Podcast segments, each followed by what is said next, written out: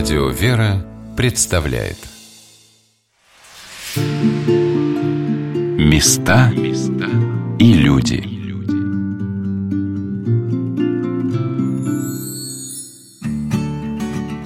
Здравствуйте! В эфире Мария Милюкова. Я в 50 километрах от города Волгоград в селе Заплавное, которое знаменито престижным православным центром умиления – Здесь дети получают среднее образование по дореволюционной системе. Красные линии по всем предметам проходит православный компонент. День начинается с молитвы. Ученики регулярно исповедуются и причащаются. Классы делятся на мужские и женские. Мальчики воспитываются в кадетском корпусе. На Рождество проходят балы, молодежь танцует вальс и полонез – очень много разных кружков и студий и для детей, и для взрослых, детский сад, семейный дом, где живут под опекой ребята из детского дома. На входе красавец Свято-Никольский храм. Когда-то здесь не было ничего, и трудно поверить, что все это с первого кирпича, практически в одиночку, поднимала обычная женщина, вышедшая на пенсию – Антонина Михайловна. Ее история – это рассказ о том, что и невозможное возможно – как и многие в Советском Союзе, о Вере только слышала. Да, мне так тяжело это вспоминать. Просто я скажу только одно, что я была очень тяжело больна. Я о Боге, в принципе, ну, знала, что говорят, что Он есть, потому что дедушка и бабушка приезжали, когда из Украины, у них чемодан был обклеен иконочками, они боялись, что папу могут снять с работы, папа был председателем колхоза, и молились, открывали чемодан, и я-то не знала, что они делают. Я говорю маме, а что бабушка все время и дедушка в чемодане перебирают? Они открывали, оказывается, и молились. Этот момент я запомнила. Мне было 7 лет, как раз они когда приехали. Мама никогда не говорила о вере, потому что боялась тоже. И папа, папа вообще вот, вот даже говорить не смейте. Икона была у них в шифонере, я точно знаю, она была завернута полотенцем. Боялись даже вытаскивать с шифонера. Это я точно несколько раз залазила, думаю, что это такое? Интересно было. Вообще же в те времена о Боге не говорили. Э, приснился мне сон. Где-то 89-й год, 90-й. Не, буду, не могу точно сказать. Передо мной огромная картина на стене. Я глаза открываю, и как бы я ее вижу. И осознаю, что мне ее нет. Но она передо мной висит. Думаю, интересно, такая красивая женщина. Кто же это такое? И как бы кто-то мне где-то глубоко я понимаю, что это Матерь Божия. Я думаю, да нет, а Матерь Божия ну, только с ребенком я видела. Мне мысль-то все равно. Нет, не может быть. Я ярко увидела вот матушку умиления ярко. Ее одеяние, ее ручки. Вот, вот то, что у нее здесь вот выложено все, как у батюшек, э, жемчугом, вот это как бы э, головка наклоненная вот именно. Но я не знала, что это вот именно Матерь Божия. Я как бы утром проснулась, так сама себе думаю, господи, так странно, какая-то картина. Тогда на эту стену глянула, она мне пустая, там ничего, не только фотографии. Результатом сна стало желание открыть молельную комнату в Доме культуры, где Антонина Михайловна работала директором, вспоминает ее крестная дочь Лена. Да, она вот где не работала, она же жена военного, у нее первый супруг был военный. Она ездила по городам, в Копьяре в том числе жила, и она везде что-то строила. Если на что-то бралась, вот она была директором детского сада в военном городке. Он был лучший. Ну просто там генералы говорили, она заходила к нам с ноги. Да. Ой, ну директор у нас нашего совхоза он, кстати, он ее хороший учитель. Вот он ее учитель был. Он ее учил хозяйственности. Она его поминает добрым словом всю жизнь. И она к нему тоже заходила в кабинет и говорила, вот нужно для ДК костюмы. Какие костюмы? У нас тут уборка урожая, костюмы ей. Вы понимаете, что мы лицо совхоза, мы должны выступить сейчас, допустим, в Пермь едем, нам нужно выступить, нам нужны достойные костюмы. Он говорит, ну какие? И она раскладывает эскизы, вот в каждой губернии, то есть индивидуально. Да ты издеваешься, что ли? Нет, вот серьезно. И она раскручивала всех, даже директора этого совхоза. Совхоз был миллионер, так что он мог себе позволить. У нас были костюмы, ну, шикарнейшие вообще. И вот он, она когда подошла к нему с этим вопросом, чтобы открыть эту молельную комнату, он говорит, Нина Михайловна, Ну что ж ты меня без ножа-то режешь? Кто туда ходить-то будет? Он говорит, да неважно, давай просто откроем. А уж бабушки какие-нибудь придут. Он говорит, ну что с тобой делать? Открывай уже. Он дал добро, вот так с легкой руки. Когда Антонина Михайловна поехала за благословением на открытие молельной комнаты, взяла с собой деньги закупить все, что нужно. Ну, мне показали, говорят, там вот есть у вас склад церковный, туда идите. Я захожу, никогда не забуду этот момент. Захожу, и вот, вот прям только повернула голову, и здесь вот стоит, стоят иконы все. И, значит, моя картина, как я говорю. Я говорю, ой, она мне приснилась. Говорю, вот это красивая, правда, картина. Она женщина. Это не картина, это Божья Матери умиление. Владыка поддерживал, отвечал на любые вопросы, объяснял, что такое аналой. Какой должен быть аналой? Ну, гляди, не построй, говорит, там выше себя ростом. Я так и сделала, на 10 сантиметров выше. Но пришлось обрезать все. Так как я была несведущая в делах вот именно всех церковных, батюшке приобрела на облачение бархат. Ну, правда, с цветочками. Кто не зовут, показываю ему. Он говорит, а что это такое? Рыбачка, я выбрала вам красивый бархат. Он говорит, не, Михаил, это только на диван стелить. Вопреки ожиданиям, местным идея с открытием православной молельной комнаты совсем не понравилась, рассказывает крестница Лена.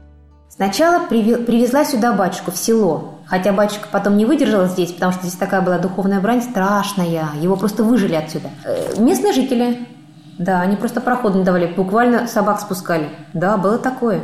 Э, ну вот, они пытались открыть комнату молильную вот прям в ДК, прям вот задний, э, задний у нас вход был, Напротив была у нас дискотека. И вот у нас Пасха, помню, воскресенье. Молодежь требует дискотеку. Мы говорим, не можем, у нас служба.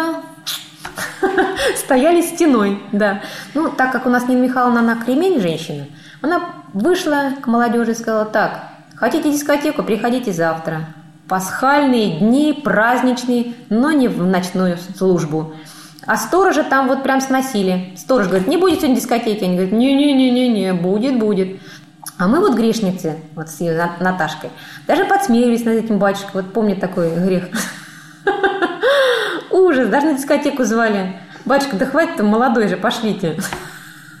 Говорит, девчаты. Вот, вот так вот такой был трудный у нас приход. К Вере Нина Михайловна нас за шиворот. Так, а ну-ка быстро длинные юбки одели. Вот так. Железяки с ушей сняли, там же модно было все эти вертушки всякие. Ой, синие губы стерли, зеленые веки стерли. Вот своих уже детей, конечно, по-другому. Уже с младенчества уже пытались, как батюшка Паисий сказал, вы знаете, причастие это накопительно. Для меня это так важно. Мой, я хоть и накопила с младенчества. Что будет дальше, не знаю. Но молюсь, за деток молюсь. На заслуженной пенсии Антонина Михайловна оставалась недолго. После ее ухода из ДК эту комнату закрыли, и женщина решила построить храм в селе для всех. Я очень много плакала. У меня было редко желание бросить, мне была обида. Вот эта обида, я понимала, что она мне разъедает. Я так не понимала вообще, почему они так на меня крысились все. Э, красим окна, помню, там в храме. Жара 40 градусов идет женщина одна, она сейчас в храме. Так, фу, дура, с ума выжила совсем. Кто сюда будет ходить в этот храм? И пошла. К местным, которые напускали на батюшку собак, присоединились всевозможные инспекции. Антонину Михайловну поддерживали верные прихожанки бабушки. Баба Оля смело встречала комиссии. В свое время я не легла под трактор, когда разрушали наш храм Покрова Богородицы. А сейчас я лягу. Вот, пока я жива, тебя не уберут. А когда я отойду, я и там буду молиться о тебе. Помни это. Как сейчас помню, палочка в руках и кирпичик. И она несет этот кирпичик, вот, аж трясется, несет. Отвадила отважная баба Оля и пожарных. Что она сказала юноше, приехавшему закрывать строительство храма, дословно уже никто не помнит но только после разговора с ней пожарные больше в храм не приезжали. Со временем отремонтировали подвал. На время он стал для прихожан настоящим убежищем. Наше убежище – это как какая комиссия, мы туда все мышки раз, все, в церкви никого нету. На головах поем, едим, танцуем, репетируем. Все у нас там. У нас там лепка, глина у нас там. Дети появились здесь так. Ну, первый был случай, когда мальчишки дрались там возле магазина. До крови друг друга избивали трое мальчишек. Я не помню, за что они подрались, я не видела, я поняла, что за какую-то еду. Я это увидела собственными глазами, их разняла, и мне какое-то было желание их накормить. Те годы сама знаешь, какая была еда. Мы начали их кормить, этих детей, начали, открыли кружки, просто так они приходили к нам, занимались. К этому времени дочка Антонины Михайловны вышла замуж и переехала в Германию. Там помогала маме искать благодетелей, закупать хорошие, недорогие вещи. Они шли поесть прежде всего, а когда приходили, там что-то делается, они там и оставались. Уже мне водители все знали, на автобусе три дня туда, три дня оттуда. Уже водители, о, опять эта воскресная школа едет. Не, Михайловна, опять что ли нагрузилась? Стали в последнее время даже с меня брать деньги. Видели, что я их, и куда, ну куда, они понимали, что я им показываю, говорю, вот, вот мои дети. Сколько ж тебе? Уже, говорю, 70. Уже 100. Ну, ой, мамочки, не все водите. Ой, как же ты с ними справляешься? Я говорю, в одном мешке продукты, в другом мешке одежда, в третьем мешке, говорю, игрушки. Вот так вот, вот так вот делали. Когда все деньги были потрачены, здесь был скромный храм, воскресная школа, простенькая трапезная и детские кружки. До сегодняшнего великолепия еще очень далеко. Финансовая помощь пришла неожиданно, вспоминает крестница Антонины Михайловны Елена. Такая история она сама не расскажет. Вот я ее очень хочу рассказать. Был какой-то праздник, и батюшка сокрушался, вот местный наш Олег, говорит, нет семи, семисвечника, а такой праздник, вот так бы и она говорит, стою в храме и думаю, надо купить семисвечник. Нет, денег нет. Да как же нет? То есть сама с собой рассуждает. Да как же нет, там у тебя марки. Доченька там подкинула. Не, ну что же это последнее, это на похороны. Она, у нее мамочка была старенькая, на похороны мамы. Ну, может, мамочка еще поживет. То есть борьба такая идет. Но мамочка поживет, а семисвечник сейчас нужен. Короче, она берет эти марки и покупает семисвечник. Ставит, идет служба, там она его видит в алтаре, радуется, и вдруг подходит к ней Александр Николаевич, берет ее за руку и говорит, «Нина, выходи за меня замуж». Она чуть не рухнула в обморок. И, и про себя, опять же, ты Богу подарочек, а Бог тебе подарочек. И вот они сейчас, вот не, не то, что дополнение друг друга, это одно целое просто. И он пожертвовал сюда все. Он был городской житель, он был начальник Э, у нас на ГЭС есть служба, он был таможенник, он был при звании. В общем, у него было две квартиры, у него были... Он единственный сын у мамы и папы. У мамы отдельная квартира, тоже не в разводе, у папы отдельная квартира, две дачи. Представляете, какая-то сумма денег. И все это его. И все это он продал. Две машины, два гаража. То есть это для города, это для села это были бешеные деньги. Он все продал, и они стали строить вот этот храм, который сам красивый стал. Он был простенький, самый простенький, когда он к ней подошел. Вот всю красоту – это все на деньги Александра Николаевича. Антонина Михайловна поправляет. Подошел, да, было. А вот предложение руки и сердца на самом деле спровоцировала и ее мама. А мама здесь зашла к нему сюда, и слышу, она говорит, а я иду обратно, вытираю руки, как сейчас помню, полотенцем, дверь открыта она. И что это такое? К моей дочке мужики не приходят. А ты вот приезжаешь сюда вечером после работы, как ты говоришь, скажешь, что к моей дочке мужчины ходят сюда. Не надо, сынок, не приезжай. А он говорит, да я вот хочу жениться. А я захожу, на ком? Он говорит, на вас. Мама моя на палочку. Я пошла, некогда мне тут с вами. И бегом от нас. Я торопила. Я понимаю глаза на него. Вы что говорите на него? Или вы мне-то говорили, вы у меня спрашивали. Он, да я это, я хотела вам предложить, но не успел. Вот мама э, опередила события. Семейная жизнь начиналась без букетов и конфет. Пошла наша жизнь. Александр Николаевич начал Нина Михайловна заворачивать. Мне нужен линолеум, мне нужна краска, мне нужно, мне нужно шикер, мне нужно кирпич. И пошло все с молотка. Ой, господи, что было, конечно, надо было, конечно, видеть. все это надо, надо, надо, и он никогда мне не сказал «нет», Саша. Никогда не сказал «нет». По тем временам они могли открыть бизнес, купить дом за границей, но все, что было у супругов, оказалось здесь, в православном центре умиления. Со временем появилась гимназия, тогда и решили, физкультуры для мальчишек мало, нужно что-то еще. Мне очень хотелось всегда, чтобы наши мальчики были мужчинами, ну, не такими, которые, простите, ой, хулиганы, вульгарные, я на границе насмотрела, за границей, простите, вот эти вот э, головы обстриженные петухами, э, все разрисованные. Страшно смотреть на молодежь. И в свое время я очень любила фильм «Офицеры». Мне он очень нравился, и я всегда почему-то перед глазами стоял этот малыш, который сдавал честь. Э, в одной из как бы там вечеров мы с Сашей долго говорили. Я говорю, Саш, ну у нас все хорошо, там хозяйство будет, я знаю, что мы с тобой все это сделаем. Как мальчишек воспитывать? Говорю, ну давай мы откроем, пусть это будет богатырский корпус. Мальчишки увлекаются, любят силу, любят мощь. Общем, давай попробуем назвать богатырский корпус. Ну, конечно, только имени Суворова. Я Суворова с детских лет всегда любила, приводила его слова всем, как бы, чтобы форма у нас была. Нашелся и специалист.